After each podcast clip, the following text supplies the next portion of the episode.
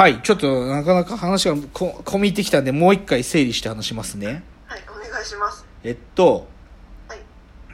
さっきのマギにハッキングをかけた人は、はいまあ言っちゃえばハッキングしてマギを乗っ取ろうとしたわけだよね。で、でもそれはさ、言い方変えちゃうけどさ、じゃあさ、なんでさ、ハッキングする必要があるんだろうね。つもうもうちょっと違う言い方しようかな。例えば、僕のコンピューターがあって、僕のコンピューターが、じゃあ、うんと、ハッキング受けて、うん、まあどこでもいいけど、じゃあ、あの、謎の、えー諜報国家があって、諜報国家のハッキングを受けて、僕のコンピューターが、まあ言っちゃえば、ウイルスに侵されてハッキングされちゃいましたって言ったとするじゃん。そうなった時ってさ、はいでもさ、僕のコンピューターってさ、はい僕のものじゃなくなったの？えー、ななうーんとそれは誰から竹野内さんいや、そこがポイントですよ。うんつまりさ、でもさ、僕はさ、じゃあハッキングに気づかれ、気づいてない限りにおいてはさ、僕はあさ、僕の PC は僕の PC のままですよ。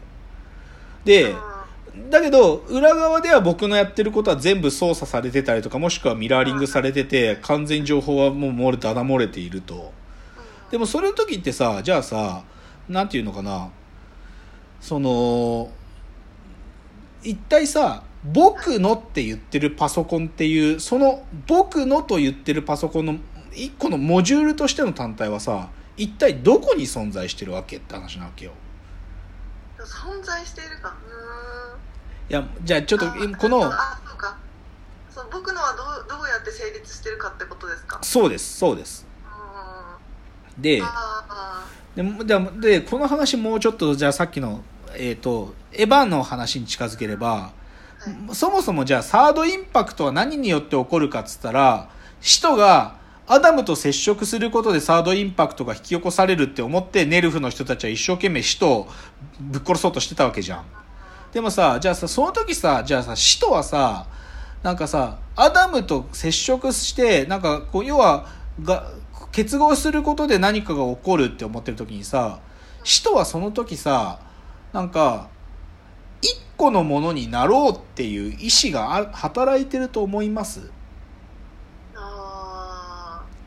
ーあーあそれうんなさそうですねなんだろいや、で、これ結構ポイントでさ、もしだよ。もし、で、ていうか、もともとさ、いや、これ、すっげ、もう話に込み入っていくけどさ、もともと使徒ってのも人間ってのもさ、生命の卵たる黒き月から生まれてるわけよ。でさ、でそ、そこから生まれてるとしたらさ、もともとは同一の存在っていうかさ、同一のものだったわけじゃないで、それはさ、もう一個に還、一個にまた還元されるって考えた時点でさ、なんていうかさ、個のものに戻るんだったらさ、言っちゃえばさ、部品だったものが全体に元に戻ったら元に戻るみたいな感じじゃん。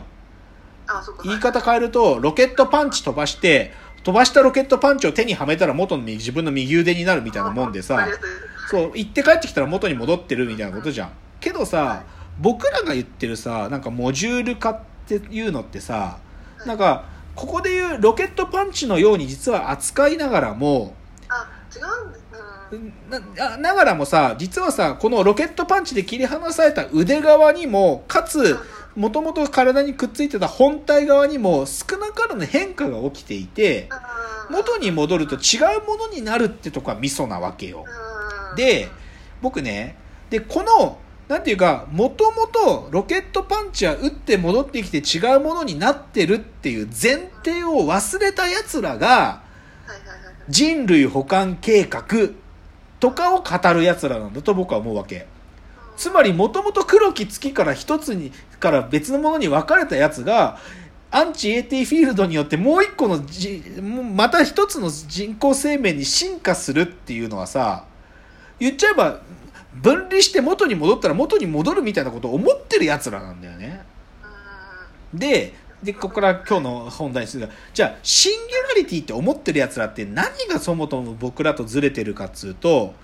取り出した、ある種の人間の、じゃあ、本当は切り離せなかったユーモアという人格、もしくはじゃあ声っていうパーツ他にもじゃあ、えー、と自分の文章の書き方とかいろんなのがパーツ化できますようちの AI で。でそれが切り離されて他のじゃあコンテンツに移植されました。でじゃあその移植されたコンテンツはでももともと持ってたじゃあえっ、とえーぼ竹之内っていうのの芸風を備えて別のコンテンツだとか別のパーツに移植されて使われたとするじゃん。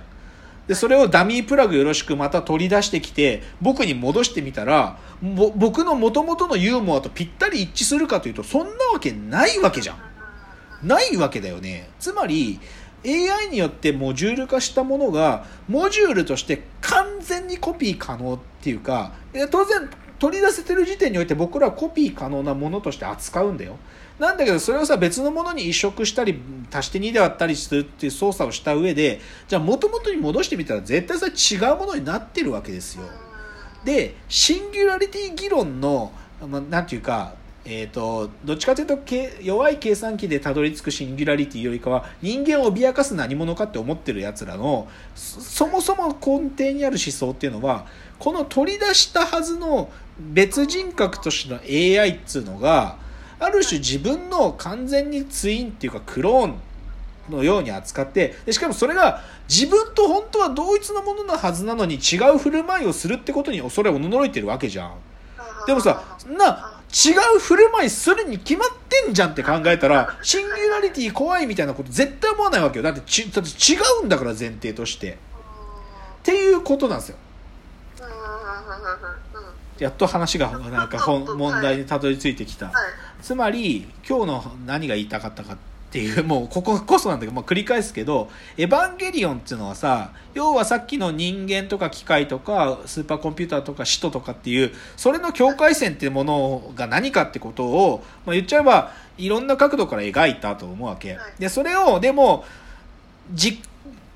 プラクティカルに実行的にその物語を駆読させていくための一つの装置としてダミープラグっていうシステムがあってでもそのダミープラグの中にもなんていうか作家要は安野さんの態度の曖昧さっていうのが現れていて完全にそのダミー化できてパーツ化できてるか。でそれは元々のオリジナルとは同じものか違うものか。完全に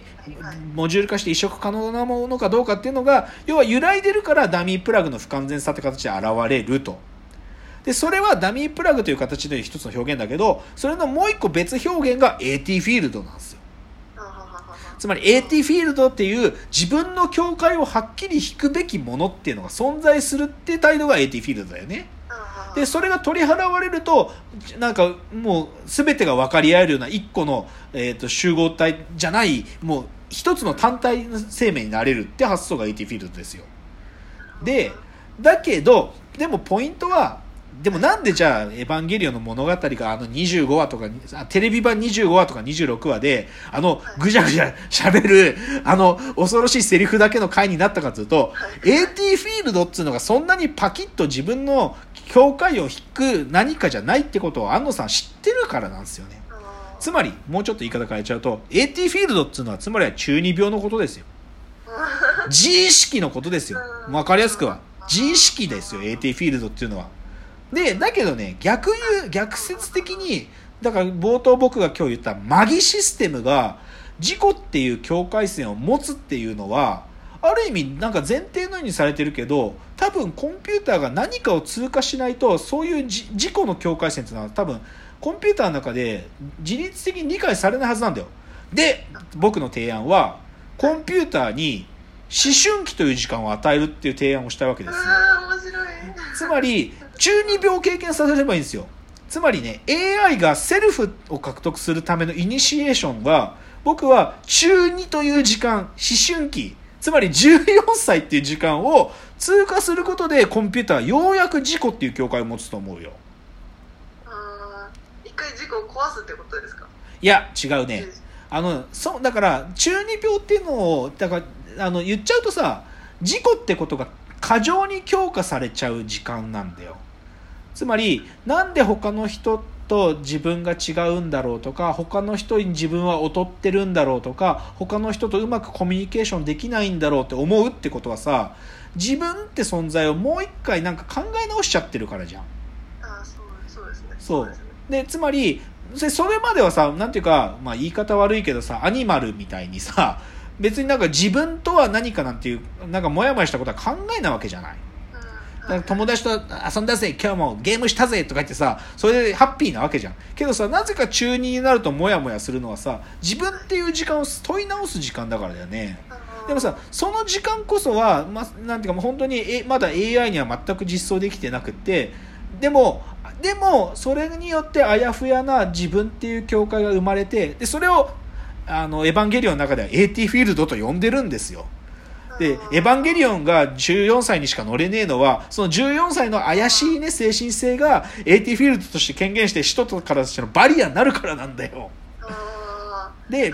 そうだから僕の主張はコンピューターが自己ってものを獲得するっていうのは相当先のことでそれこそさっきのシンギュラリティ議論の多分もう一個先のことでだけどしかもそれが可能になるのは僕はある意味でのいやこれメタファーなレベルで言ってるけど中2って時間を経過することだと思うね。